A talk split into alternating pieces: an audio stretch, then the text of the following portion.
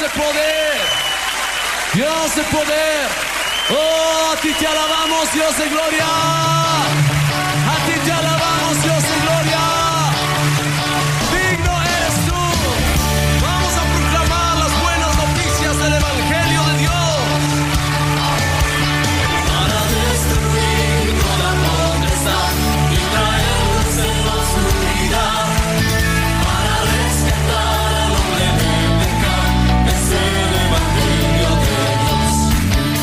Bienvenidos a su programa Despertar Hispano.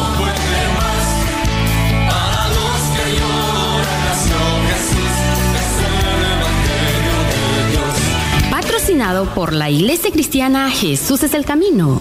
Nuestro objetivo es llevar el Evangelio del Señor Jesucristo a toda nuestra comunidad hispana y así poder traer un despertar espiritual sobre ti, querido redeyente.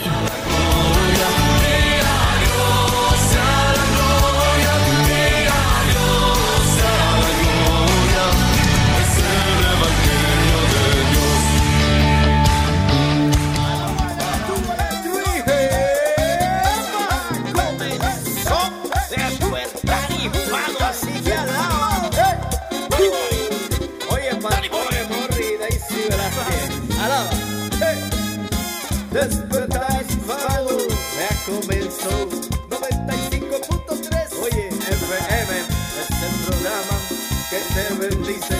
Despertar hispano, te alegra, te bendice el día. Oye, un embajador que tú eres un embajador allá en Australia oye la tierra representante de Dios donde quiera que tú vayas eres representante de Jesucristo así que alaba despertar hispano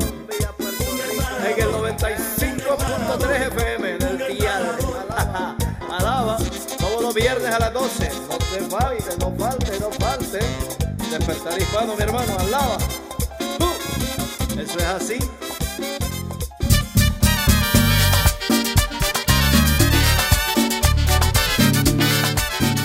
Y bienvenidos a su programa Despertar Hispano. Estamos tan contentos de estarle acompañando en este día y como siempre todos los viernes me acompaña Daisy. Bienvenida a Despertar Hispano. Muchas gracias. Para mí es una alegría tan grande una vez más llegar hasta su hogar o hasta donde usted nos está sintonizando este día viernes. Un día muy especial que el Señor nos ha permitido estar aquí con todos ustedes y traer las buenas nuevas de salvación. Recuerde que cada día que pasa nos acercamos más a la venida de nuestro Señor Jesucristo. Recuerde que hemos estado aquí por muchísimos años y siempre diciendo lo mismo, pero hoy más que nunca sabemos que el Señor está a las puertas. Así de que a ponernos alertas que el Señor está viniendo ya por nosotros. Así es Daisy. Y hoy estamos comenzando un nuevo mes. Ya se nos fue el mes de abril y hoy es primer día del mes de mayo. Así que bienvenidos al mes de mayo a todos. Claro, sí, tan rápido que va el tiempo, va volando.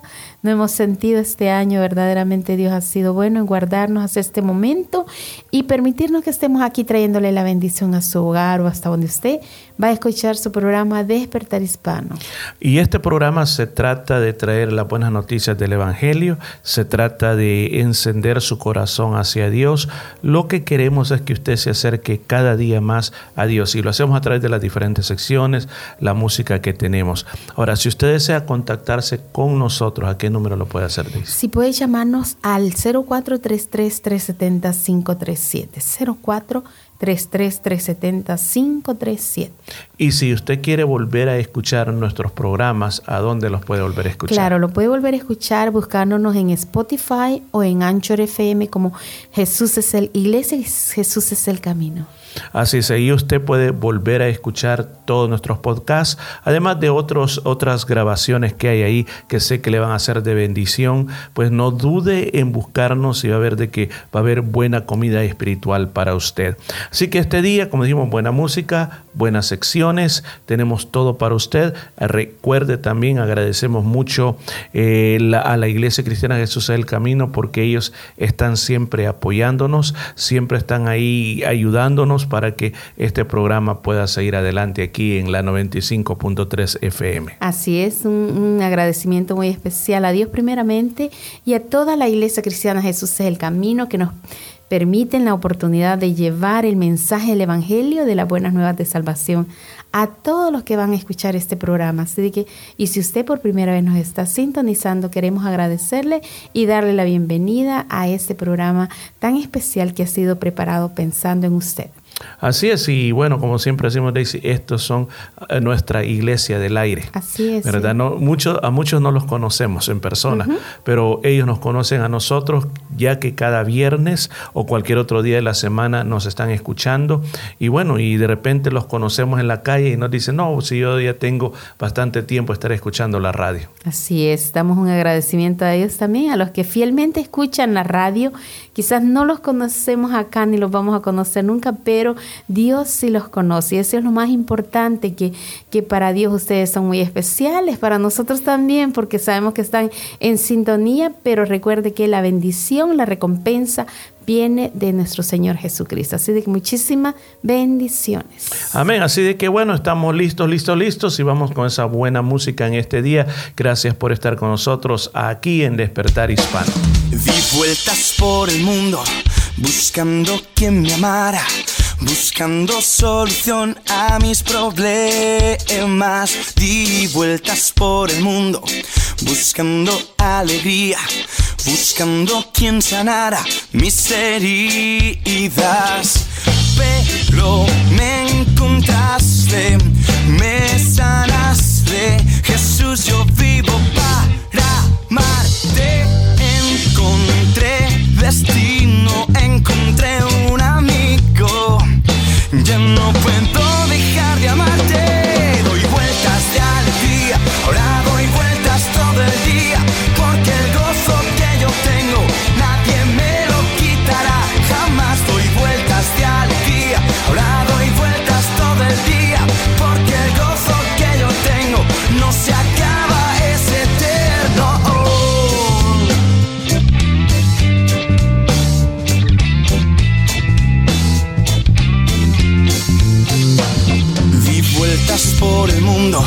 Buscando quien me amara, buscando solución a mis problemas.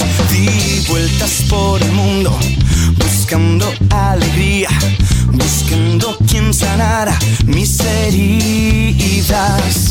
Pero me encontraste, me sanaste, Jesús, yo vivo para amarte. Encontré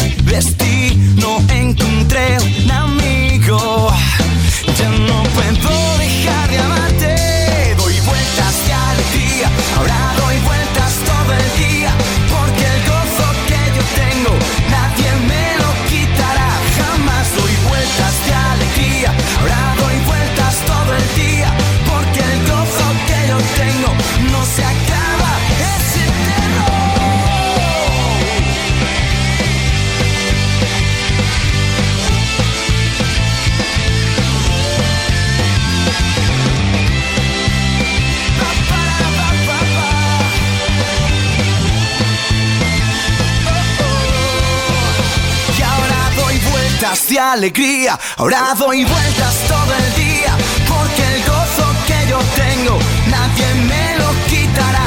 Jamás doy vueltas de alegría, ahora doy vueltas todo el día, porque el gozo que yo tengo. Está escuchando Despertar Hispano en el 95.3 FM, llevándole vida a su corazón. Un mensaje a la conciencia. Un momento de reflexión en la vida diaria. Escúchelo en la voz del hermano Pablo. La caravana se organizó sola. Nadie la convocó. Nadie la dirigió. De todas las esquinas y plazoletas, de todos los cines y mercados, de todos los barrios de la ciudad comenzaron a caminar. ¿Quiénes hacían esto? Niños. Decenas de niños. Niños pobres, niños desamparados, niños que caminaban solidarios con un rumbo fijo, la Nueva Jerusalén, uno de los barrios de la gran ciudad. Iban para asistir al funeral de un compañero muerto, un chico callejero de 12 años de edad llamado Wellington Barbosa. Narcotraficantes lo habían asesinado, uno más añadido a la lista de víctimas. Estos son los chicos abandonados de 8 a 12 años de edad que viven en las calles de Río de Janeiro. Todas las grandes ciudades tienen sus niños pobres.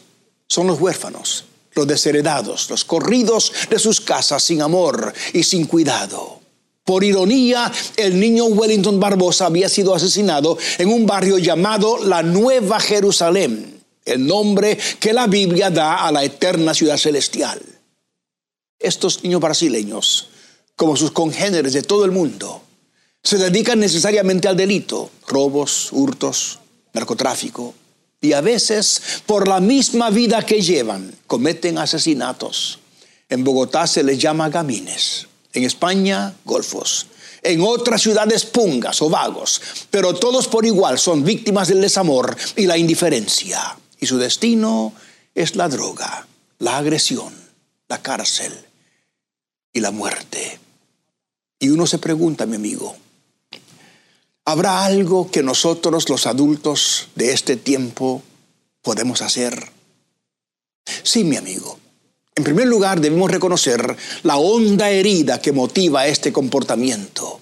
Ellos son quienes son y hacen lo que hacen porque son víctimas de una sociedad que los ha herido y los ha desamparado y los ha abandonado. Luego debemos levantar nuestra voz para hacer conciencia en todos, padres, maestros, clérigos, autoridades, que no hay forma de justificar el abandono de nuestros niños ellos son nuestros niños. Y su comportamiento es una reflexión de todos nosotros. Algo más, amigo. Padres, cuidemos con amor y atención a los hijos que todavía tenemos nosotros en casa. La Biblia dice, padres, no provoquéis a ir a vuestros hijos, sino criadlos en disciplina y amonestación del Señor. Pidamos de Cristo la sabiduría espiritual para librar a nuestros hijos de la ruina moral. Siendo Cristo nuestro Señor, hará de nuestro hogar un nido de paz. Sea Jesús el huésped invisible de su hogar. Asegure así a sus propios hijos. Y la única manera, mi amigo, de estar seguro que nuestros hijos andarán bien es si nosotros como padres estamos también andando bien con Dios rinda su vida a Cristo y haga de Él el Señor de su vida. Si aún no se ha suscrito para recibir un mensaje a la conciencia a diario por correo electrónico, le invitamos a que ingrese a conciencia.net y se suscriba hoy mismo.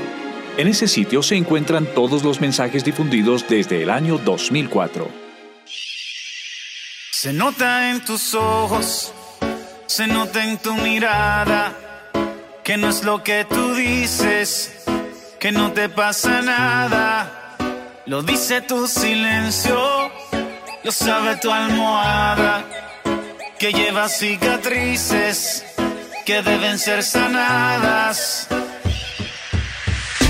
Por fuera todo sonríe, por dentro siente que se muere, que no hay quien su vida desvíe.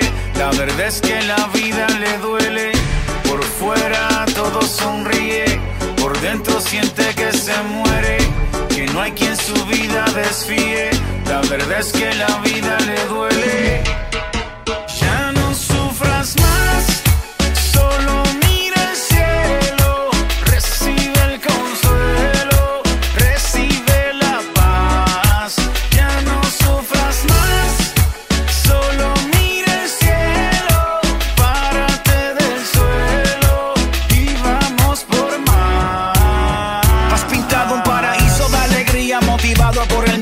El sol no se tapa con un dedo. Tu máscara demuestra simpatía, pero qué ironía que en tu mente sentimiento es un enredo. Tienes sonrisa falsa y la marea a punto de virar la balsa. Y es porque la mirada no la alza. Tú dices que está chilling y de felicidad siempre presume cuando adentro hay algo que a ti te consume. Pero aquel que es perfecto conoce tus defectos. Su luz hará visible lo incorrecto y aquello que es impuro que se refugiaba en un lugar oscuro. La verdad lo sanará, te lo aseguro.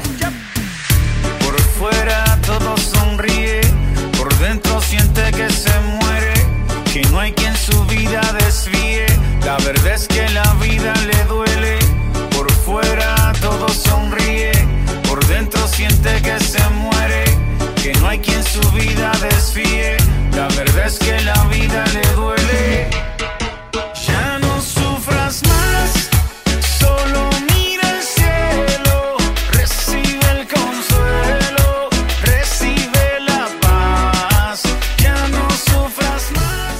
Muchas gracias por estar en sintonía en su programa Despertar Hispano. Si nos acaba de sintonizar, queremos darle la bienvenida y agradecerle porque yo sé que Dios ha permitido que usted esté en sintonía y pueda ser bendecido a través de todo lo que hemos preparado para usted. Queremos recordarle que estamos eh, transmitiendo vía online. eh, por YouTube, a través de YouTube, el canal de YouTube. Puede buscarnos a través de Jesús es el Camino en Perth y usted nos va a encontrar con una gran cantidad de videos, de predicaciones que, que, que hay allí. Y bueno, hoy estamos transmitiendo así debido a que las circunstancias no podemos estar en el templo eh, físico, pero sí nuestra vida es el templo del Señor. Y, y transmitimos allí los días, estamos ahí los días miércoles a las 7 y 30, días sábado a las 10 de la mañana y domingo a las 3 de la tarde. Y los lunes también con una programación muy especial sobre el libro de Apocalipsis. Es un estudio que mi esposo está dando sobre Apocalipsis. Así que hay mucho material por el cual usted puede edificarse, llenarse más de la presencia del Señor. Recuerde, miércoles de oración, sábado de oración, domingo servicio especial de alabanza y adoración con preciosa palabra de Dios y también el día lunes estudio de Apocalipsis a las 7 y 30 de la noche. Y también si quiere volver a escuchar, a escuchar su programa Despertar Hispano, nos puede encontrar en Spotify buscándonos por Iglesia Cristiana Jesús es el Camino o también en Anchor FM vuelve a escuchar eh, su programa Despertar Hispano. Ahí también hay muchísimas predicaciones, muchos estudios devocionales del libro de los Salmos y muchos libros que usted puede adquirir eh, escuchándolos y va a ser edificado con tanta bendición de tener ahora tanta facilidad de escuchar palabra de Dios. Así de que no dude en llamarnos al 0433 370 537. 0433 370 537 y también nos puede encontrar en la página web de internet que es www.jesuselcamino.com.au www.jesuselcamino.com.au Así que queda debidamente informado y no duden en llamarnos si usted desea dar un testimonio de las bendiciones del Señor o solamente quiere, bueno, contactarse con nosotros. Está el 0433 370 537.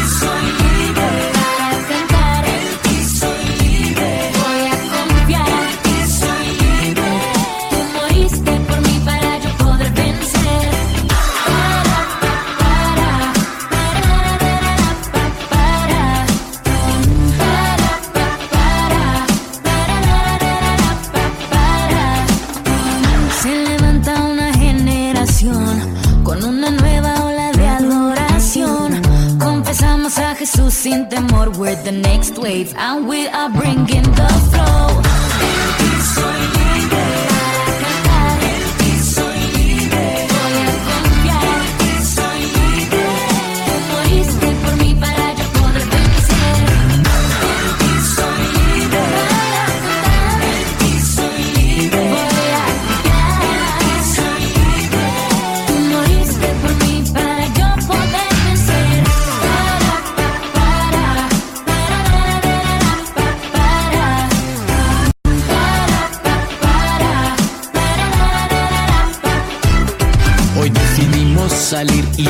tu verdad. Hablamos claro y fuerte bajo tu autoridad. Cause we're the next wave, we fearless y nada nos detendrá. Nos llamaste a proclamar proclamar libertad. Nos levantamos, marchamos, let the revolution start. Let's keep on running, rugiendo. We have a lion's heart. Seré valiente para hablar de tu libertad y sanidad. Llevaremos al mundo las noticias de paz.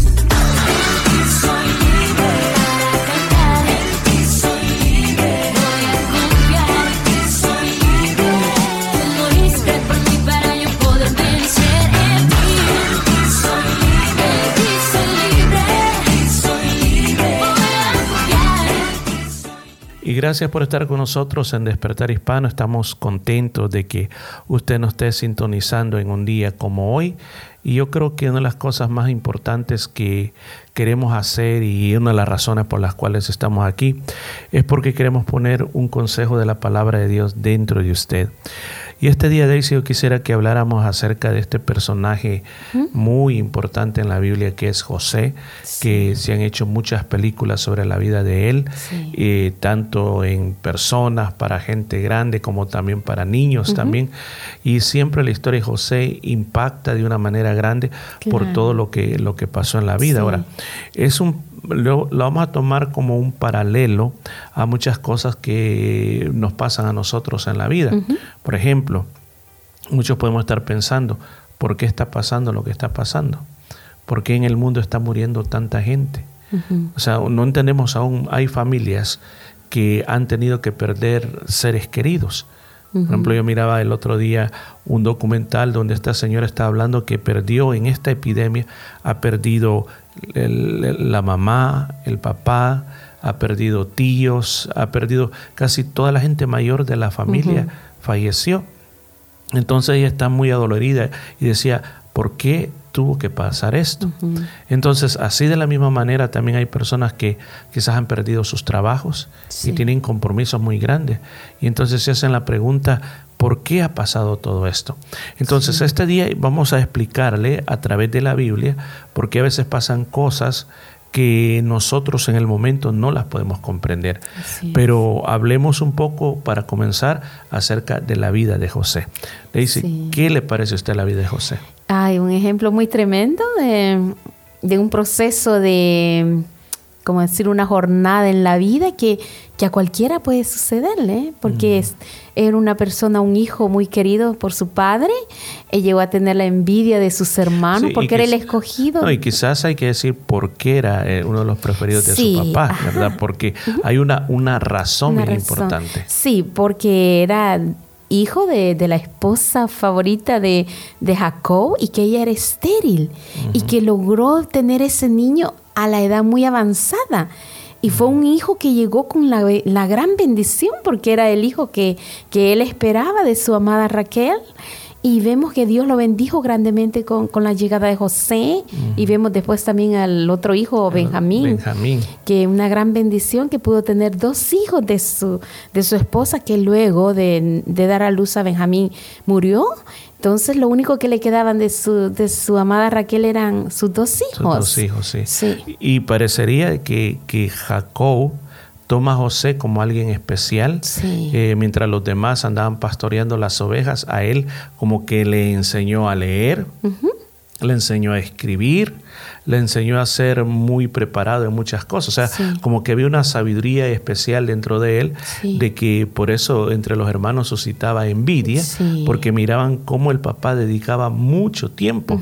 Pero detrás de todo eso, a la larga vamos a entender que había un propósito, porque lo que el papá estaba haciendo lo estaba preparándole a José para lo que iba a venir después. Y quizás, o sea, en el momento no se miraba, en el momento los hijos, los otros eh, hermanos de José pensaban, ¿por qué mi papá le dedica bastante tiempo a José? claro. ¿Por qué le está enseñando a escribir, a leer? ¿Por qué? ¿Cuál es el propósito de todo, de todo esto? Ahora, ¿qué lo, ¿cuál es el incidente que cambia la vida de José? Claro, bueno, José vemos de que como sus hermanos no lo querían y su padre lo manda a que fuera a ver cómo estaban las ovejas, cómo estaban los hermanos cuidando de, la, de las ovejas, sus hermanos lo toman, lo, lo, lo lanzan a un, a un pozo que estaba seco, pero viendo que venía una caravana de ismaelitas que iban rumbo a Egipto, decidieron sacarlo ahí. Yo sé que Rubén era el que se opuso, que no quería que lo, Que que lo lo vendieran. vendieran, pero todos los demás lo decidieron y lo vendieron para que fuera de esclavo a Egipto. Imagínese dejar a su familia, a su padre que quería tanto, él a su hermanito, y dejarlo, separarlo, arrancarlo de... y, y recuerde que él era huérfano en, en el Sí. sentido de mamá. Y ahora lo separaban de su papá. de su papá también. Y, y después de estar en una situación favorable, de ser el, el- el- el preferido de papá, ahora estaba solito. Claro, y va a una situación de esclavo donde no tenía derecho.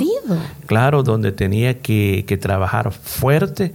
Quizás anteriormente no sabemos si lo hacía, eh, ya que como que su papá lo estaba preparando para otras cosas, pero toda la vida le cambió. Entonces Sí. aquí vemos el, el primer efecto de las cosas cuando nosotros no entendemos por qué están pasando, porque una de las cosas que pasa, dice la Biblia, que él va a la casa de Potifar. Y Potifar lo nombra como el mayo- mayordomo de su casa. En la época de la Biblia, ser el mayordomo de una casa era el gerente de la casa. O sea, él manejaba todo, manejaba Sí. el dinero, manejaba todo. Todo. O sea, por lo tanto, tenía que ser una persona preparada, tenía que poder leer. Imagínense, los egipcios de la época de José, su escritura eran los jeroglíficos. Sí. Y José parecería que, Que sabía, sabía, todo, todo eso, inclusive hasta el lenguaje, porque el lenguaje de los hebreos era diferente al de los egipcios, porque más adelante lo vemos en la historia. Entonces José tenía una preparación que no sabía por qué razón le estaba sucediendo esa eh, enseñanza y después tener que ponerla en práctica. O sea, Dios hace cosas así, permite sucesos en nuestra vida que nos preparan para el futuro. Así es, qué ejemplo más tremendo de la vida de José, que podemos tomar que lo malo que le aconteció, todo eso malo, vamos a ir viendo cómo en el transcurso del proceso que él fue viviendo, todo eso ayudó para bien, pero al momento no entendía, al momento No él no entendía. comprendía. Yo sé que, que llegar a un mundo nuevo, al mundo grandísimo, porque el gran imperio egipcio en aquel tiempo, y llegar él y llegar de esclavo, no llegó de turista ni a pasear, sino que fue de esclavo. Y, y vemos cómo Dios permite que él sea el, alguien muy importante en la casa de Potifar, pero eso le trajo consecuencias terribles también, ya que parecería que era un muchacho muy, muy bien parecido y le gustó a la esposa de Potifar y esto le trajo consecuencias terribles porque vemos que él no, no, no, no, no aceptó lo que la mujer le estaba diciendo, insinuando y él prefirió eh, ser eh, enviado a la cárcel, pero él no hizo nada malo, pero vemos que él pasa por un proceso que vamos a decir, ¿por o sea, qué? imagínense, acusación falsa. Sí. Inocentemente lo están acusando, nadie le cree a él. Nadie le cree a él. No. Y no hay oportunidad de defensa, sino que es puesto en la casa de la, de la- o, se le llama la cárcel de los prisioneros del rey, que es donde solo iban los, los más altos, o sea, casi podemos, podemos decir los prisioneros políticos. Ahí lo ponen en esa cárcel. ¿Que había fecha que iba a salir? No. ¿Por qué delito estaba acusado? Por un falso delito. O sea, no, no había testigos, no había nada. Y él es puesto en esa cárcel. Ahora, imagínense, llega a ese punto y él se ha preguntado, ¿por qué he venido a esta cárcel? No existe sentido, no existe razón. Aquí en este lugar estoy inocentemente. Entonces ahora eh, él ha de decir, bueno, primero mis hermanos me vendieron y ahora he venido a parar a una cárcel. Pero, en la cárcel le pasa también algo tremendo. En la cárcel se va a convertir el segundo en Siempre posición. el Señor lo o sea, ponía Dios en- está obrando en él. Ajá. Siempre Dios lo ponía en un, al- en un lugar muy alto, porque él tenía la capacidad también, la, la bendición de Dios, la sabiduría de lo alto, que el Señor lo había llenado a él de bendición. Y vemos cómo esto también ayudó. Ayudó porque aunque tuvo que pasar el proceso de estar en la cárcel, sufrir, estar ahí, pero esto ayudó que después él, con la ayuda del Señor, él pudo interpretar los sueños de, del copero, del panadero. llegaron a ese lugar. Ajá. Pero también, ade- además de eso, él también tenía que ayudar a cuidar de los prisioneros. O sea, Sí, que él, allí. o sea, que él, él también, como siendo el segundo, miraba también el bienestar El de los que estaban, sí. estaban ahí adentro.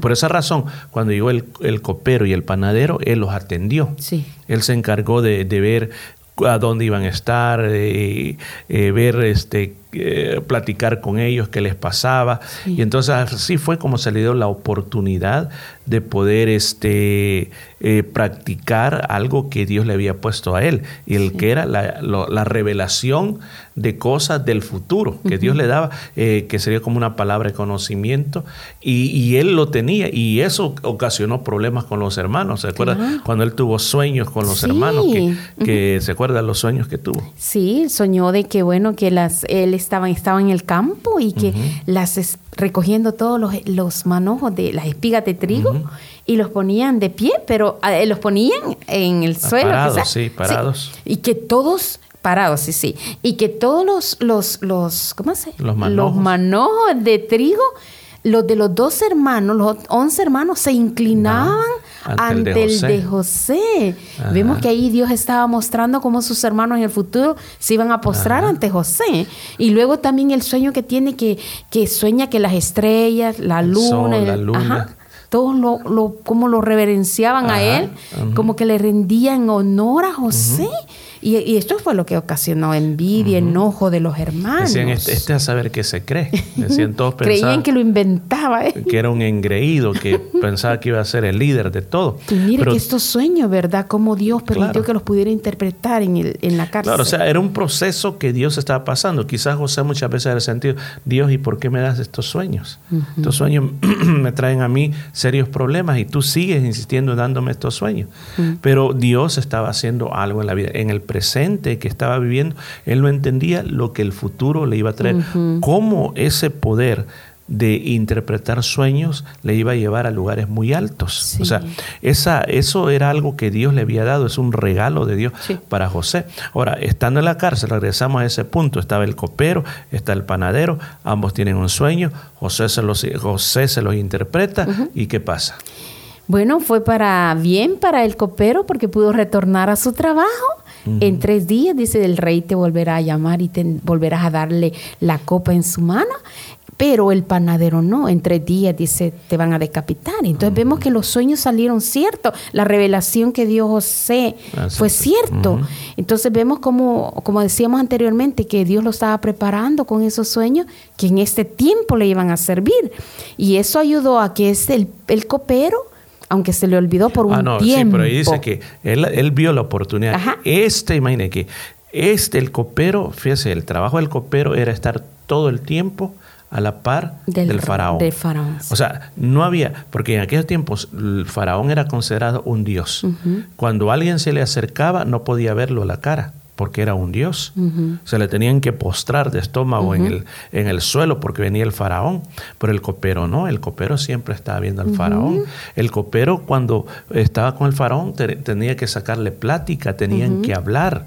O sea, era un personaje bien clave, era como dicen, el mejor amigo del faraón. Sí. Entonces, ¿qué mejor oportunidad para llegar al mismo faraón con el caso de José que el copero? Y, y se recuerda que le dice al copero que le ayude, que no se olvide de él. Pero ¿qué hace el copero? Se le olvidó. Se le olvidó. Dos años creo que pasaron Sí. que se le olvidó. Imagínese, y ahí está Otros José, dos años más en la cárcel. José. esperando, diciendo, Dios se olvidó de mí. Dios aquí me va a dejar para siempre. No. Aquí voy a morir viejito en este lugar. No, vemos como Dios no, es, no se olvida de, de- de- de- de aquellos a los que Él ha llamado. Con un propósito pasó toda esta situación en la vida de José. Vemos como a su tiempo el, pan, el copero se acuerda de, de, de, oh, sí, cuando el faraón tiene el sueño y está, que nadie se lo puede interpretar y que todos los sabios y todos van a morir porque nadie le puede dar la interpretación al, al faraón. Pero ahí se acuerda el copero. Dice, oh, cuando yo estaba en la cárcel, había un joven que me interpretó los sueños. Y ahí que lo mandan a traer a Claro, José. llega el momento en que tiene que decirle, ah, hice mal. Pero aquí hay una persona, ahí habló. Imagínense cómo era la, la influencia que, que tenía este copero, que Faraón le hizo caso y lo mandaron a traer a José.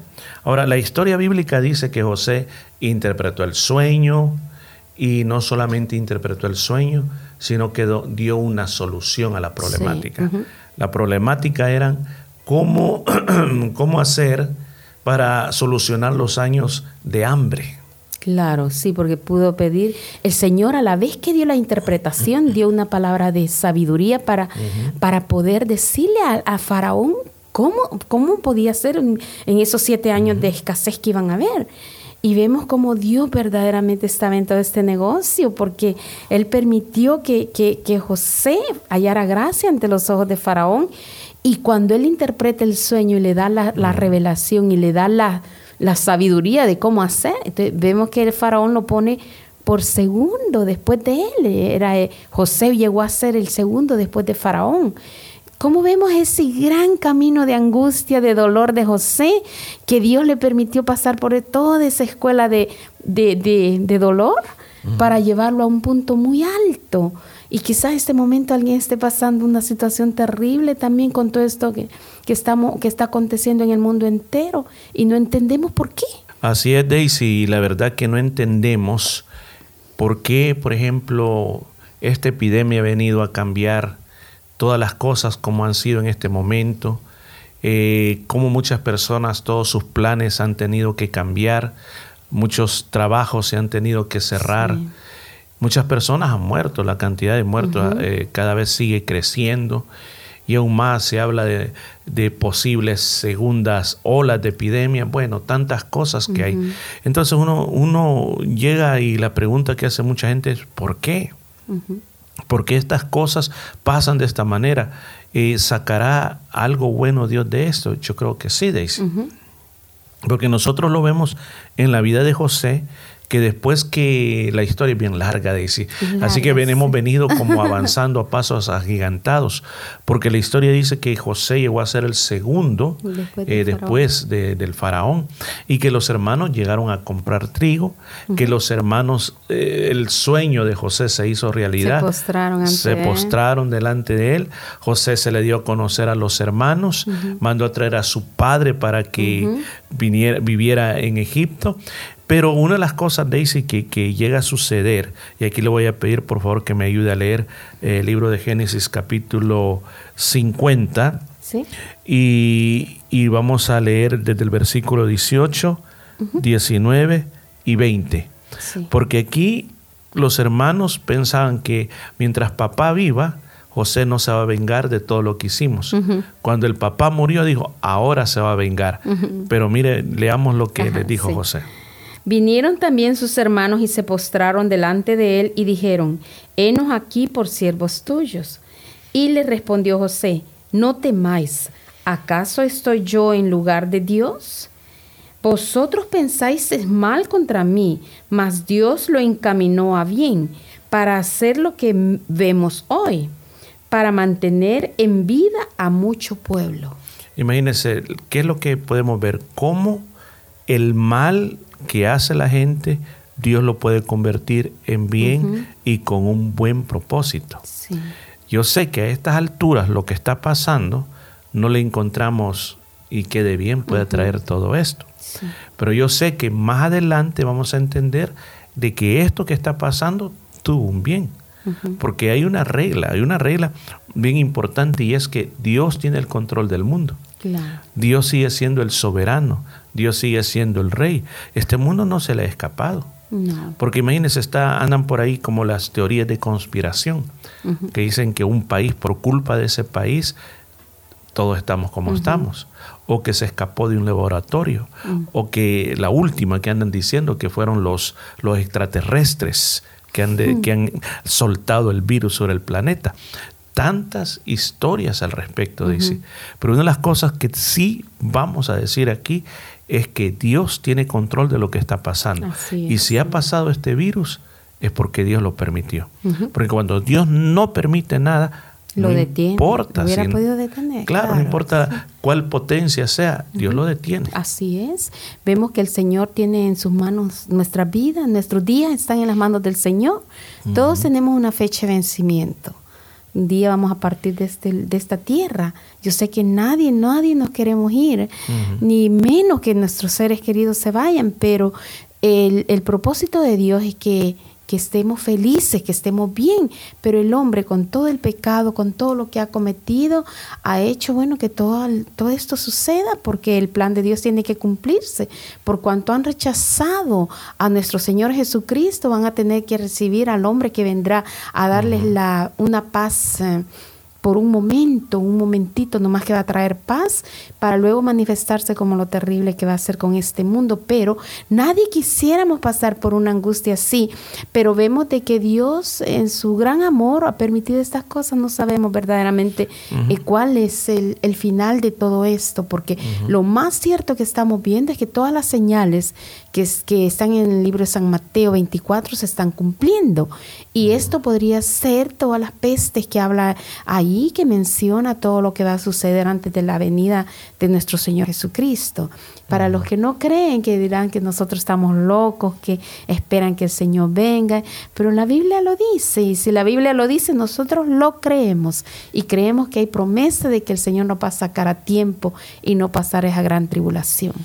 Claro, son sucesos que van a pasar, que está profetizado en la palabra de Dios. Y lo que yo le aconsejo a usted en este preciso momento es de que no se deje ahogar por los problemas que estamos viviendo hoy. No se deje llenar de pánico, de temor. Yo sé que van a venir muchas cosas y la Biblia lo dice. No podemos ignorarlas. Pero el enfoque de nosotros está es que Dios tiene la última palabra. Dios sabe lo que va a hacer. Inclusive, todo lo que va a pasar, lo que Daisy estuvo hablando, se mira feo y a nadie le gustaría pasar por todo eso. Pero Dios lo va a hacer con el propósito de manifestar a los hombres quién es Dios y quién es el diablo, para que puedan escoger a quién van a servir. Entonces, cuando llegue el día final, no van a tener que decir, o nunca conocimos qué era no servir a Dios. Pues sirvieron al otro y se dieron cuenta de lo que el diablo puede hacer en la vida de las personas. Entonces, volvemos a este punto de José. En ese momento, aparentemente, José los iba a matar. Eso es lo que pensaban los hermanos, que los iba a destruir. Pero ellos tenían una idea equivocada. José había entendido por qué pasó todo. Y él entendió que todo pasó, Dios lo llevó a través de esas etapas para poder preservar, para poder salvar la vida de su padre, de sus hermanos, de, De sus sobrinos, ajá, de mucha gente. O sea, Mm. había un propósito muy grande, claro, que a José le costó pagar muy duro Mm. ser separado de su papá, estar como esclavo, ser acusado y ser olvidado completamente. Claro, sí. Todo eso pasó, en la- pero era parte del plan de Dios. Pero Dios nunca permitió que lo mataran. Claro. Dios nunca permitió que se, murieran de, que se muriera de hambre. Dios no permitió que se enfermara en esa cárcel y se muriera. Dios no permitió absolutamente nada. Lo guardó hasta el último día de su vida. Sí. ¿No cree que Dios puede hacer lo mismo por así nosotros? es, así es. El Señor es bueno, el Señor nos ha bendecido grandemente. Yo sé que hay mucha gente que está sufriendo y incluso hoy conversaba con una persona y me decía, es que Dios está muy enojado con nosotros y por esto ha mandado esto y que Dios nos está haciendo sufrir por, porque Él ha enviado este virus para que nos mate. Y, y yo le digo, no, Dios no lo ha mandado. Que Dios lo ha permitido es otra cosa, como un elemento de juicio para, para conocer el corazón de la humanidad, porque aún en este, en este tiempo es cuando la gente tiene que buscar más de Dios, los que no conocen al Señor, acercarse al Señor y ver que hay un creador, que hay un, que hay un Dios todopoderoso que tiene el control del mundo entero, pero Él lo ha permitido para que mucha gente le conozca, porque a través de esto mucha gente está buscando al Señor Claro. también. Así de que yo creo que el Señor tiene un plan maravilloso para usted que nos esté escuchando, para sus hijos, para sus nietos, para todas sus generaciones. Y mientras Él no venga, el deseo más importante de Dios eh, es que usted se acerque a Él. Él está con sus brazos abiertos esperando para que usted le busque y se rinda a Él, que ya no sufra por usted solo, que ya deje a un lado todo temor, que se entregue al Señor, porque Él cuida de usted. Amén. Y eso es lo que se trata este día. Se trata de que en momentos como estos podamos mantenernos firmes mientras estamos pasando la prueba. Se trata de poner nuestra esperanza en Dios. Así que este día vamos a orar, quiero orar por usted, para pedirle que en medio de este momento que estamos pasando podamos ser fuertes. No sabemos lo que nos depara el futuro, pero podamos ser fuertes, no en su propia capacidad, no en las fuerzas humanas, sino que en las fuerzas que vienen de parte de Dios. ¿Qué le parece si me acompaña a orar? Querido Padre que estás en los cielos, te doy gracias por esta palabra de ánimo para nuestros oyentes, que estamos atravesando diferentes tipos de situaciones que el año pasado no pasó nada de eso. ¿Qué nos íbamos a imaginar que íbamos a estar en momentos como estos? Pero yo oro este día para que nos ayudes a entender de que todo está bajo control en tus manos, que a ti no se te ha escapado el mundo de las manos. Tú lo controlas, lo dominas, quitas y pones reyes. Por lo tanto, lo que hoy está pasando va a tener un buen propósito. Tú, Señor, no haces las cosas por casualidad y no haces las cosas como una respuesta de un Dios enojado que quiere aplastar a las hormigas pecadoras. Tú no actúas de esa manera, Señor, sino que tú eres un Dios de misericordia, que cuando, Señor, el hombre falla, el hombre se le te da la espalda a ti, Señor, simplemente nuestras rebeliones nos alcanzan. Tú no quisieras que vinieran esas cosas sobre nosotros, pero tu ley divina está estipulado que dice que la paga del pecado es la muerte.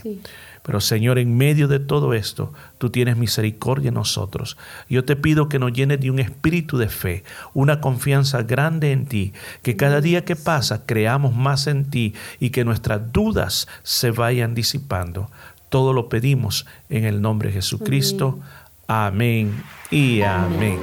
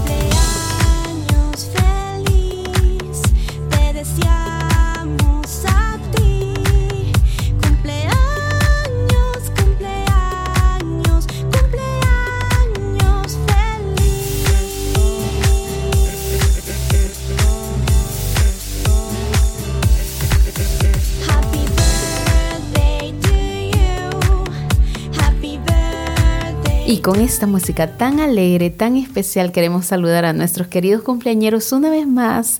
Qué lindo saber de que se está de cumpleaños, va a estar de cumpleaños o ha estado en esta semana de cumpleaños. Queremos bendecirle, agradecer al Señor por su vida y desearle también las más ricas bendiciones de parte de nuestro Señor Jesucristo. Es una alegría tan grande saber que usted ha cumplido un año más de vida por la gracia y la misericordia del Señor. Está todavía con sus seres queridos. Así que también tenemos en, aquí en lista alguien muy especial para nosotros y es nuestra hermana Esmeralda Osorio. Queremos bendecirla grandemente, desearle un feliz cumpleaños, que lo pase muy lindo junto a su familia, junto a su esposo, sus niñas y todos sus seres queridos. La bendecimos grandemente, deseamos que el Señor la guarde, la prospere en su camino y que los años venideros sean muchísimo más llenos de la presencia del Señor. Recuerde que hay recompensa servir al Señor y la bendecimos grandemente con las preciosas palabras que dice la tercera carta de San Juan. Versículo 2 dice, amada, yo deseo que tú seas prosperada en todas las cosas y que tengas salud así como prospera tu alma. Muchísimas bendiciones para Esmeralda Osorio. Amén. Queremos unirnos a este saludo y desear a nuestra hermana Esmeralda que la sabiduría de lo alto repose sobre ella y que también el Señor le dé mucha salud. Así también a todos nuestros cumpleañeros que no sabemos los nombres, pero que igual están de cumpleaños, no queremos que se queden sin un saludo de cumpleaños. Felicidades y que disfruten este tiempo tan especial. Así que a disfrutar y a poder darle gracias a Dios por un año más de vida.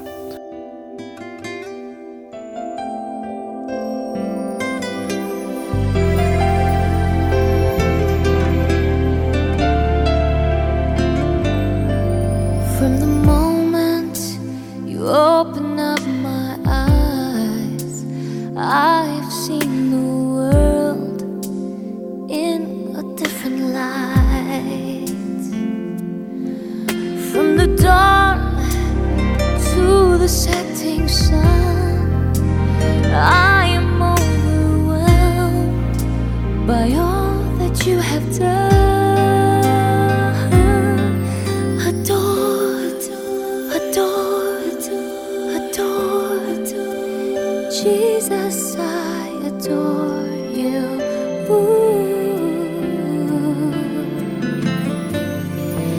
Adored, adored, adore, adore.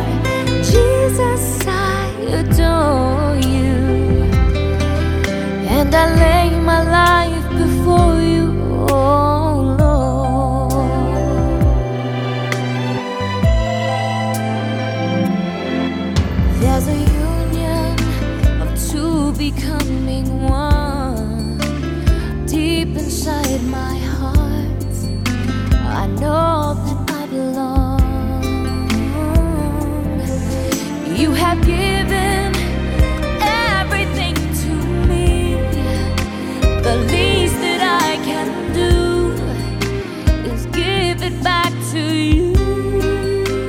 muchas gracias por estar en sintonía de su programa Despertar Hispano. Si por primera vez nos está sintonizando, queremos agradecerle, darle la bienvenida y si usted quiere saber muchísimo más acerca de la Iglesia Cristiana Jesús del Camino acá en Perth, puede buscarnos a través de la página web de, en internet que es www.jesuselcamino.com.au. Repito una vez más, www.jesuselcamino.com.au y si quiere escuchar nuestros audios, estudios bíblicos, predicaciones, eh, todo lo material bíblico, puede encontrarnos en Spotify o en Anchor FM. Y si usted quiere ver videos de predicaciones, eh, estudios bíblicos, puede encontrarnos en YouTube.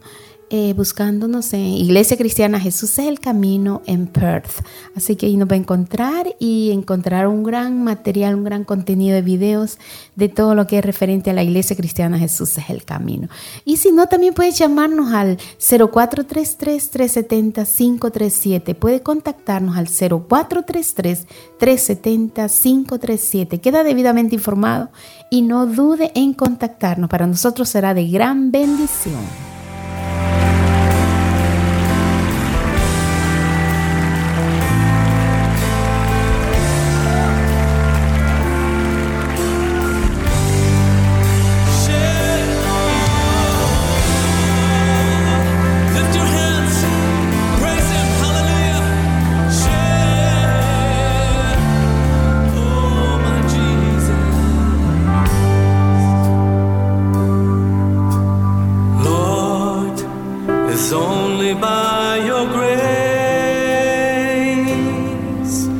that I can worship in this place.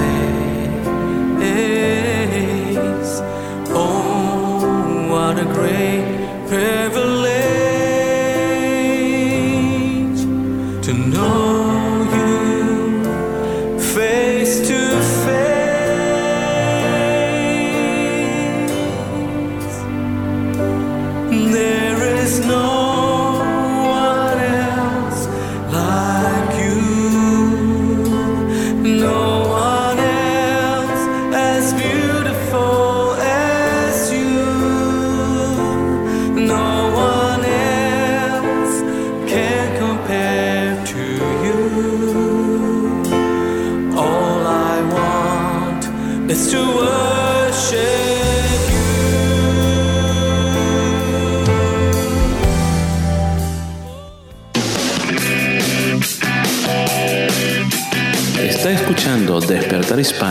En el 95.3 FM, trayendo alegría a tu corazón.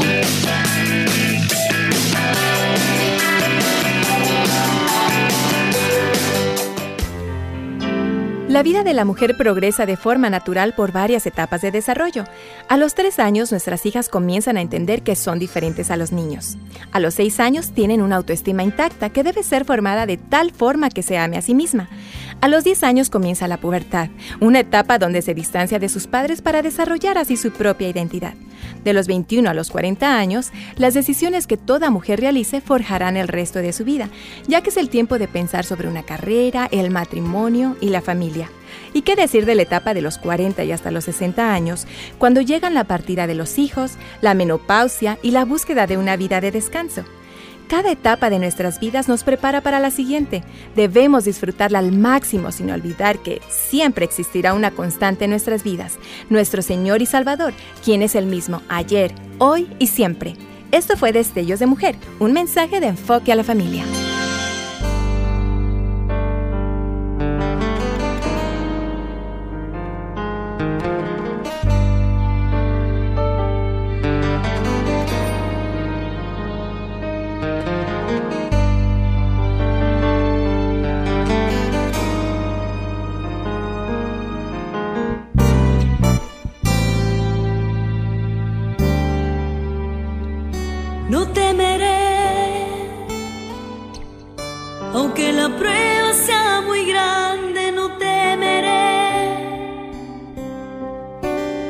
La prueba sea difícil, no temeré, aunque la prueba me asuste, no retrocederé, si tú estás conmigo. Señor,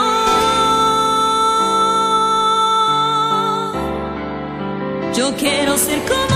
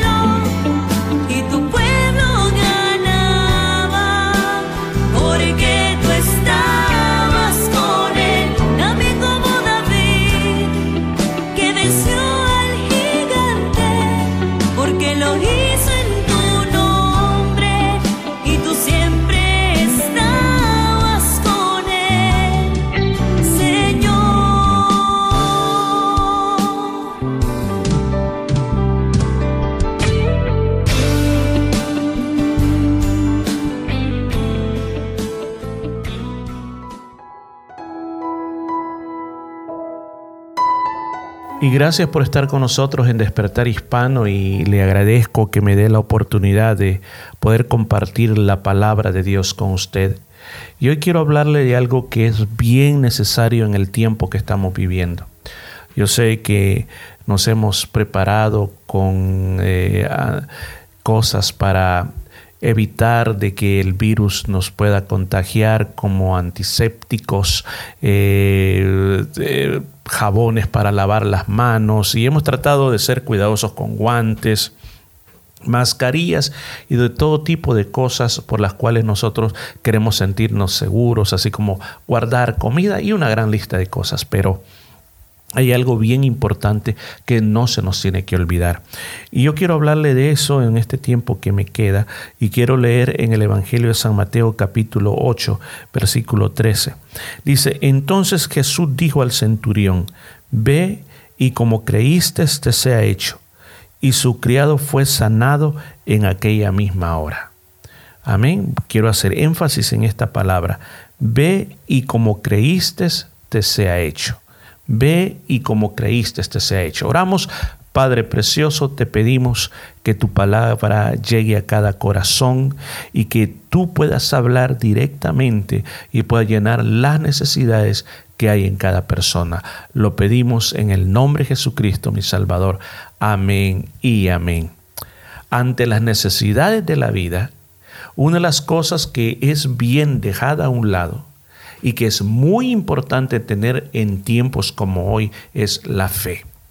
Déjeme hablarle un poquito de lo que es la fe. Para muchas personas, cuando hablamos de fe, inmediatamente comienzan a pensar de la religión que tienen. Dice, ¿cuál es su fe? Bueno, usted dice, pues mi fe es a la iglesia que yo voy, es la religión que yo practico. Pero en realidad esa palabra no significa eso. Lo que es la fe, escúcheme bien eso, es una total o absoluta confianza en Dios. Otra persona lo puede decir, fe es siempre esperar lo mejor. La Biblia nos dice en el libro de, el libro de Hebreos, capítulo 11, versículo 1, que dice, es pues la fe la certeza de lo que se espera y la convicción de lo que se ve. Pero, ¿cómo es que opera la fe dentro de una persona? Mire, dice también la Biblia que el originador, el, origin, el que origina la fe, es nuestro Señor Jesucristo. Dice que Él es el, el, productor, Él es el que produce la fe en nosotros, autor y consumador de la fe. El ser humano desde que nace en esta tierra tiene una medida de fe. Nace creyendo que a pesar de las circunstancias que pasan en la vida, siempre habrá algo mejor, que estas cosas ya van a pasar. Y muchos le llaman optimismo, pero el optimismo no tiene que ser confundido con la fe, porque el optimismo simplemente piensa que la vida o las circunstancias le ayudarán para que las cosas sean mejor. Pero cuando hablamos de fe, la fe tiene que estar centrada en alguien superior. Si no está centrada o está dirigida o está agarrada a alguien todopoderoso, no es fe. Entonces nosotros nuestra fe la enfocamos hacia Dios, porque ¿quién es Dios? ¿Qué es lo que Dios puede hacer? Eso es lo que a nosotros más nos hace creer que podemos lograr cosas que no podemos hacer en nuestra forma natural a través de lo que Dios puede hacer. Pongamos, por ejemplo, lo que este día nosotros hemos leído. Se nos dice aquí en la palabra de Dios que el Señor Jesús, estando en Capernaum, esto es en Galilea, dice que estando él en ese lugar, que era su cuartel general, eh, de donde él operaba, dice que ahí vino un centurión. Un centurión era un soldado romano, o podemos decir un oficial romano. Como su nombre dice, centurión era porque tenía una centuria de soldados, sea, 100 soldados a su cargo. Entonces, este hombre no era cualquier hombre, era un hombre que tenía autoridad, era un hombre que tenía responsabilidades muy grandes. Pero una de las cosas que, que a este hombre le hace buscar a Jesús es porque había oído que Jesús podía sanar con solo decir su palabra. Es increíble. Eso es lo que hace la fe. Te ayuda a creer cosas fuera de lo lógico. Se estaba acostumbrado. Por la parte lógica es, estás enfermo, vamos a un doctor. Y si no tienes para el doctor, pues simplemente te morís porque no puedes pagar un doctor. Esa era la forma de pensamiento de aquella época. Pero este centurión que dice que tenía un siervo, tenía un criado que estaba enfermo y estaba muy mal, quizás este, este, este pobre hombre o muchacho, este, este, este centurión mira a Jesucristo como la solución para su problema. Y por eso es que este día nosotros leímos lo que le dijo Jesús al centurión, ve y como creíste, este se ha hecho. O sea, antes de ir donde Jesús, él creyó. ¿Qué fue lo que creyó? Creyó que Jesús tenía poder para sanar las enfermedades, que Jesús podía hacer el milagro, aún que no tenía necesidad de ir tan siquiera a su casa, sino que con una orden Jesús podía sanar a su siervo. Entonces dice que le fue y le dijo, Señor, tengo en casa, mi siervo está paralítico y gravemente atormentado. O sea, este muchacho algo le había pasado, puede ser que se había caído, no podía caminar, tenía dolores en todo el cuerpo y Jesús dijo, yo voy a ir y yo le voy a sanar. Ahora, ¿qué, qué tan pronta fue la respuesta de Jesús? Es que sabe que la fe mueve la mano de Dios. ¿Escuchó esto? Si no hay fe, la mano de Dios no se mueve. O sea, la fe trae a realidad cosas reales se atrae más o se logra más cosas por fe que por simplemente estar soñando al respecto de ellas.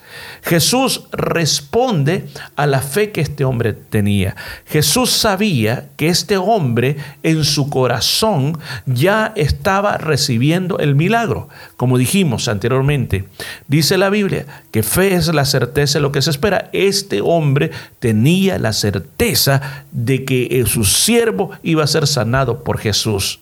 Mire, lo que dije, Fe es absoluta confianza en Dios. Este hombre tenía la confianza absoluta en Jesucristo, que Jesucristo podía sanar a ese enfermo.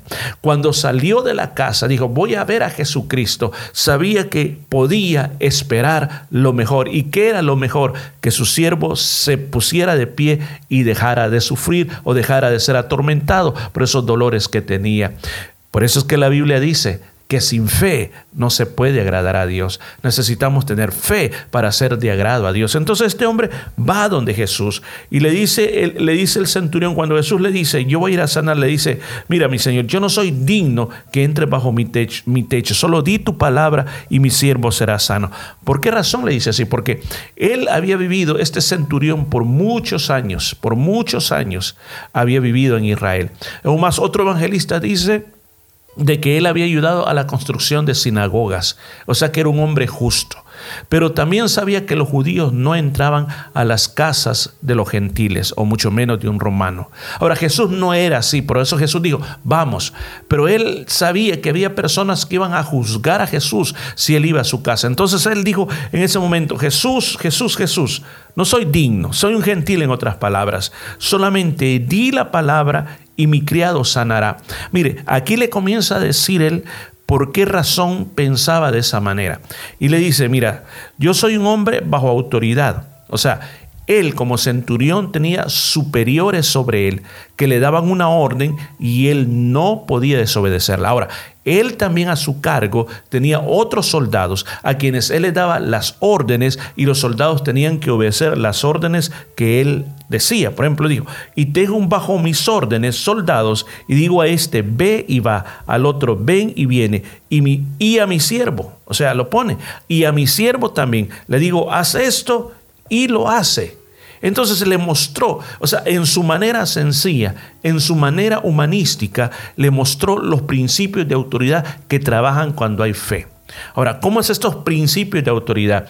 Algo que aquí es bien importante en este punto es la palabra de autoridad. O sea, él dice, mire, yo tengo un superior, el superior me da una orden, yo tengo que obedecerle.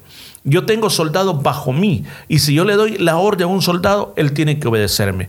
Mi siervo me tiene que obedecer. O sea, la palabra de autoridad es poderosa. Ahora, ¿quién es el que tiene la palabra de autoridad? Jesucristo. Tenemos en la Biblia nosotros la palabra de autoridad de parte de Dios. Lo que está escrito en los libros de la Biblia no simplemente es papel y letra, es palabra de autoridad. Palabra de autoridad que, imagínense, póngase a pensar en esto. de que el gran comandante general de las legiones o el mismo César manda a uno de sus mensajeros, manda a uno de sus enviados, que puede ser uno de los soldados de no alto rango, porque en aquel tiempo un soldado romano para llegar a ser un, centurión, para llegar a ser alguien de un oficial bien alto, tenía que demostrarlo por sus experiencias en las batallas, cuántas batallas había ganado, en cuántas batallas había peleado. Pero mientras llegaba a ese punto, mientras era un soldado raso, entonces era usado solamente como un mensajero.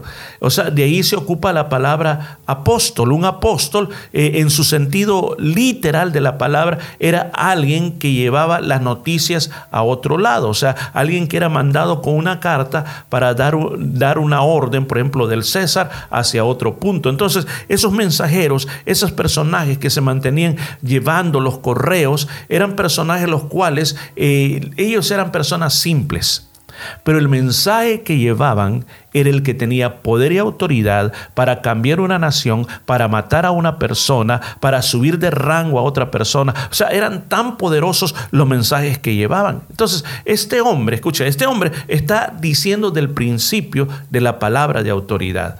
Está diciendo, a mí me dice una palabra mi superior, yo no la cuestiono, yo simplemente me dedico a obedecerla. De la misma manera, yo también doy palabras, doy palabras de autoridad, doy palabras de poder y que mis soldados tienen que cumplir. Entonces, Jesucristo a través de su palabra nos ha dado palabras y promesas que las cuales se tienen que cumplir tienen que suceder y tienen que pasar. Ahora, estas palabras, nosotros podemos ser simples seres humanos mortales, pero estas palabras, cuando nosotros las usamos, producen resultados poderosos. Por eso es que la Biblia dice que la palabra de Dios es tan eficaz, es tan efectiva, es como una espada de doble filo que penetra hasta lo más profundo del corazón. Eso es lo que dicen las escrituras y eso es lo que es la palabra de Dios. Entonces, yo este día, yo este día, yo quiero que tú comiences a tomar la importancia de la fe durante los tiempos que nosotros estamos viviendo.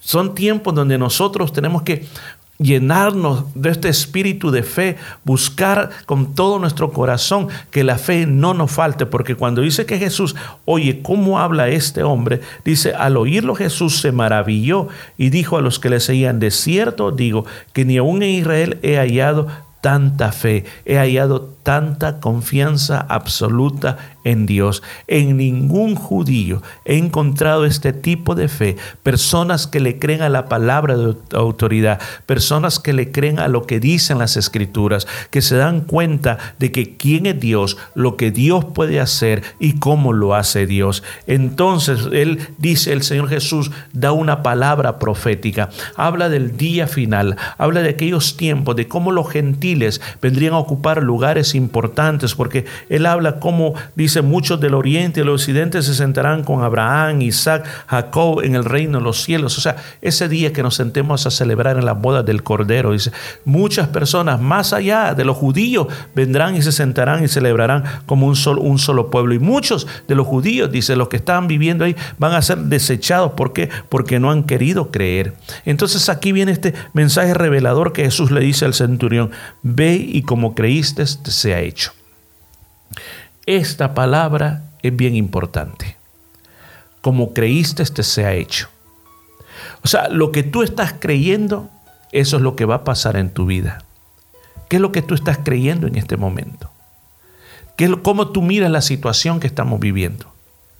¿Qué es lo que tú crees que va a pasar? O sea, déjame hacer esta pregunta y quiero hacértela a ti personalmente. ¿Qué es lo que tú crees que va a pasar? en esta situación que estamos viendo. ¿Qué va a pasar con tu familia? ¿Qué va a pasar con Australia? ¿Qué va a pasar con el mundo? ¿Qué va a pasar con tu vida? Porque como respondas, escuchen, como respondas es bien importante. Porque no todos tenemos ciertos grados de fe. Y yo mejor la voy a hacer más fácil para que usted lo pueda entender. O existe la fe de Dios o existe la fe del diablo. Pero ¿cómo, ¿cómo es eso? O sea, si yo no tengo fe en Dios, tengo fe en, del diablo. O sea, escuchen eso.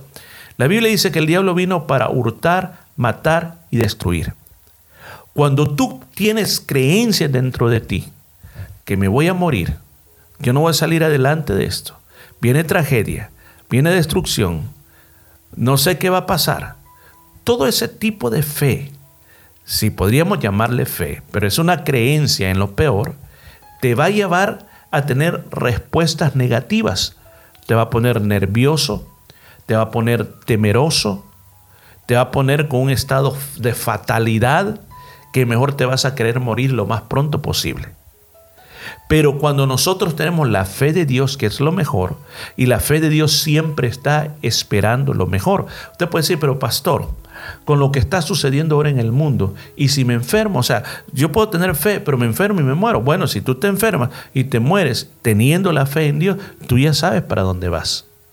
Pero es bien importante en tiempos como lo que estamos viviendo que nos agarremos de esa fe en Dios, porque lo que no nos damos cuenta, y esto se aplica a todo ser humano, conforme a lo que nosotros creemos, nos va a ser hecho.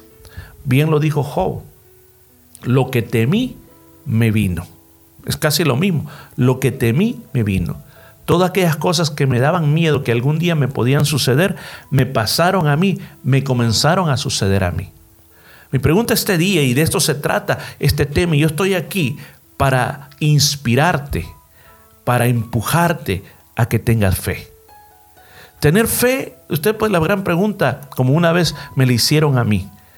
Un joven llega a la iglesia y estamos hablando de varias cosas y después de estar hablando de la fe me dijo, es que yo no tengo fe. ¿Y cómo puedo llegar a tener fe? Yo sé que es la misma pregunta que quizás usted puede estar diciéndome en esta hora. Oh, mi fe es muy pequeñita. Yo hace tiempo dejé de tener fe. Ahora, ¿cómo se comienza? Primero, lo que tienes que darte cuenta, tienes que saber quién es el Dios que tú tienes. Por ahí comenzó con este centurión, comenzó a darse cuenta de los milagros de Jesús. Comenzó a escuchar lo que Jesús hacía. Capernaum era el lugar donde Jesús se movía mucho. El centurión quizás hasta más de alguna vez pudo haber visto a Jesús haciendo milagros. Ahora, ¿cómo tú te vas a dar cuenta de lo que Dios puede hacer? Bueno, leyendo la palabra de Dios. Es muy fácil, lee la Biblia y te vas a dar cuenta de todo lo que Dios puede hacer, los milagros que Dios puede hacer. ¿Qué más? Comienza a leer testimonios verdaderos, testimonios de poder. Escucha a otras personas, cómo Dios les ha ayudado en momentos difíciles. Por ejemplo, nosotros en los días sábados, en mañana de oración, estamos este, recopilando testimonios de personas que amablemente están compartiendo con nosotros cómo Dios les ayudó en momentos difíciles para salir adelante. Ahora, esos testimonios te van a ayudar a fortalecer tu fe. Ahora, ¿qué más? Uno comienza a conocer quién es Dios, comienza a darse cuenta de las obras que hace Dios y la segunda cosa importante es moverse en fe. ¿Qué quiere decir moverse en fe? La fe tiene una parte, la que es la parte de información, donde tú te llenas de toda la información, pero tiene otra segunda parte que es la parte práctica, donde hay que practicar la fe. Ahora, si yo tengo una fe solamente en conocimiento, le digo, es una fe que está estancada, es una fe que se me va congelando y se me va yendo. Pero cuando la fe se practica es cuando la fe verdaderamente se vuelve fuerte. Por ejemplo, este centurión sabía de Jesús, tenía la parte, llamémosle teoría, pero tuvo que ir a la parte práctica. ¿Y cómo fue a la parte práctica? Fue a buscar a Jesús. Le contó a Jesús el caso y delante de él le demostró que la palabra de autoridad era real y que si trabajaba en el ejército romano, pues en el mundo espiritual la palabra de autoridad también podía trabajar. Cuando uno comienza a saberlo, que lo que dice la palabra de Dios, por ejemplo, el Salmo 46, Dios es nuestro amparo, Dios es nuestra fortaleza, nuestro pronto auxilio en las tribulaciones. Por lo tanto, yo no temeré aunque la tierra sea removida y aunque los montes se traspasen a la mar. Entonces, tú tienes, llamémosle, una información de lo que Dios puede hacer, que no importa lo que esté pasando en el mundo, ahí está Dios. Ahora, Tú puedes tener la información, pero ¿cómo lo pones en la práctica? Tomando una actitud diferente día a día. Día a día tú te conviertes en un pionero de la fe, comenzando a creer, Dios está conmigo, Dios me está acompañando, Dios me está sosteniendo, Dios me está mostrando cosas nuevas, Dios me está mostrando cosas mejores. Y yo voy a creer lo que Dios dice en su palabra. No me voy a dejar asustar por las noticias. Y tú comienzas a hablar palabra de fe. Termino con esto. La fe opera a dos niveles. Opera en el corazón y opera en la boca. Porque con el corazón se cree, con el corazón se llena de todo lo que dice el Señor, pero con la boca tú lo confiesas, lo dice a los demás, porque la fe no tiene que avergonzar, por el contrario, la fe nos tiene que animar a hablarles a otros y llenarnos de mucho valor. Hoy sí termino. ¿Cómo está tu fe este día? Recuerda el texto principal y como creíste, te sea hecho. Ojalá que este día tú estés creyendo que con Dios todo es posible. Ojalá este día estés creyendo que Dios te va a ayudar a salir adelante. Ojalá este día estés creyendo que Dios trae lo mejor para ti. Ojalá este día estés creyendo que el Señor es tu médico divino, que Él es tu proveedor y que Él es tu salvador también. Hoy yo te quiero ofrecer la oportunidad de abrir tu corazón y recibir a Jesús como el Señor, como el Rey y como el mejor amigo de tu vida. Simplemente lo que tienes que hacer es activar la fe, creer que Él es un Salvador y decirlo con tu boca, pero también creerlo con tu corazón. ¿Qué te parece si este día tú repites conmigo esta oración? Señor Jesús, yo te invito a mi corazón. Perdóname por todo lo malo que he hecho y recíbeme como tu Hijo. Gracias por perdonar mis pecados. Amén. Déjame orar por usted, por todos los que me han estado oyendo. Señor, yo quiero orar por todas aquellas personas que amablemente me han escuchado esta palabra. Yo te pido que nos ayudes a tener fe, que nos ayudes a creer en ti. Somos débiles, Señor, y a veces la fe nos falla, pero queremos aprender en momentos difíciles a tener una fe muy fuerte y muy grande. Gracias, querido Señor. En el nombre de Jesús lo pedimos. Amén y amén.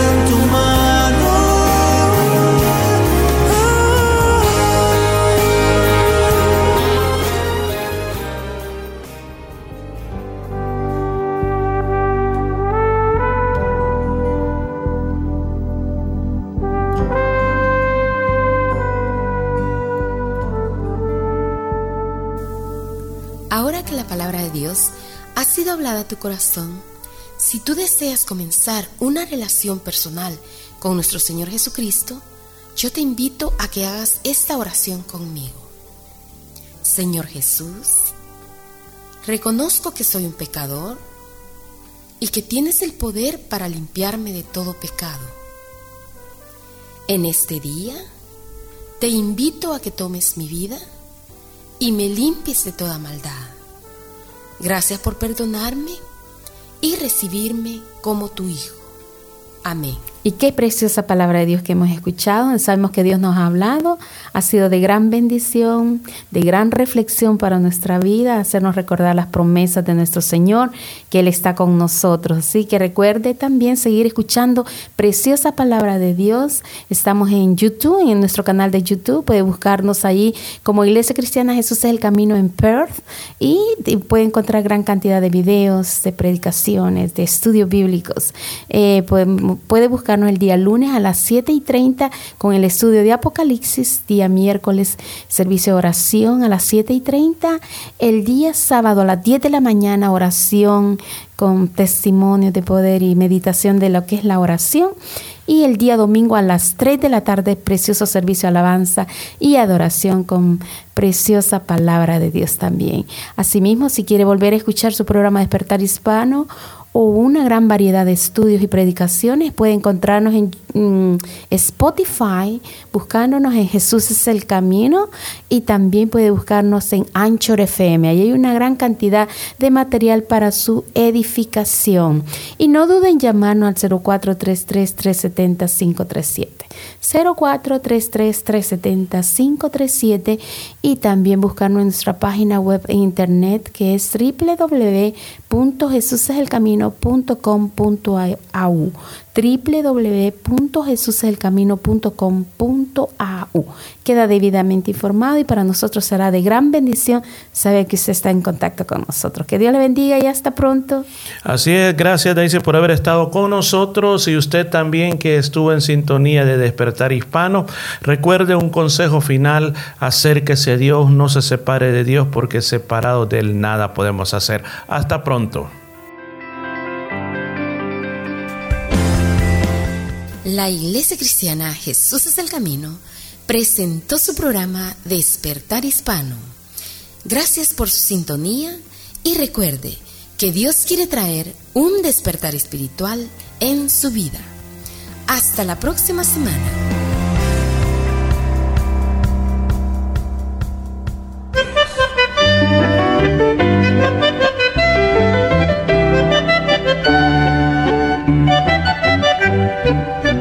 Es la gloria de Cristo lo que tú necesitas para sentirte pleno, seguro y muy feliz.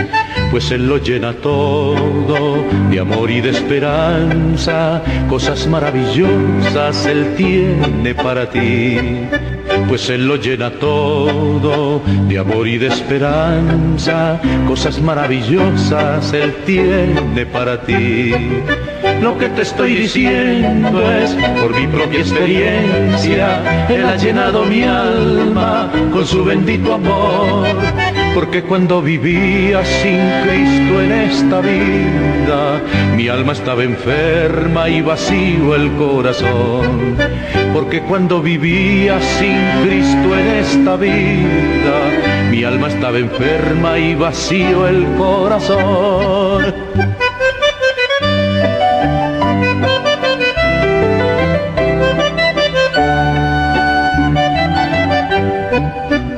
Acepta la vida que con amor te ofrece, vida llena de dicha y de inmortalidad, donde no habrá tristeza, pesares ni amargura, donde la gloria eterna de Dios te llenará donde no habrá tristeza, pesares ni amargura, donde la gloria eterna de Dios te llenará Lo que te estoy diciendo es por mi propia experiencia. Él ha llenado mi alma con su bendito amor.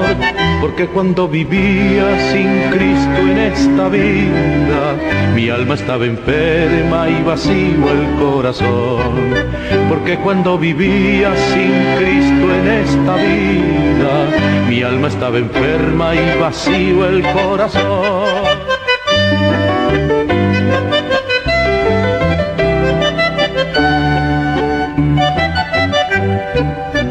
Es la gloria de Cristo lo que tú necesitas para sentirte pleno, seguro y muy feliz. Pues Él lo llena todo de amor y de esperanza, cosas maravillosas Él tiene para ti. Pues Él lo llena todo de amor y de esperanza, cosas maravillosas Él tiene para ti.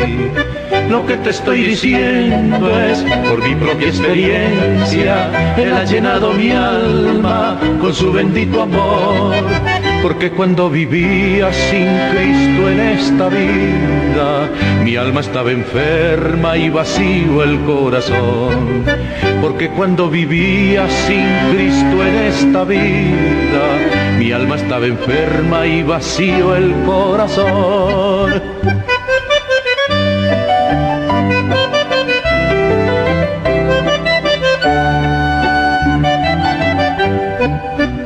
Acepta la vida que con amor te ofrece, vida llena de dicha y de inmortalidad, donde no habrá tristeza, pesares ni amargura, donde la gloria eterna de Dios te llenará donde no habrá tristeza, pesares ni amargura, donde la gloria eterna de Dios te llenará.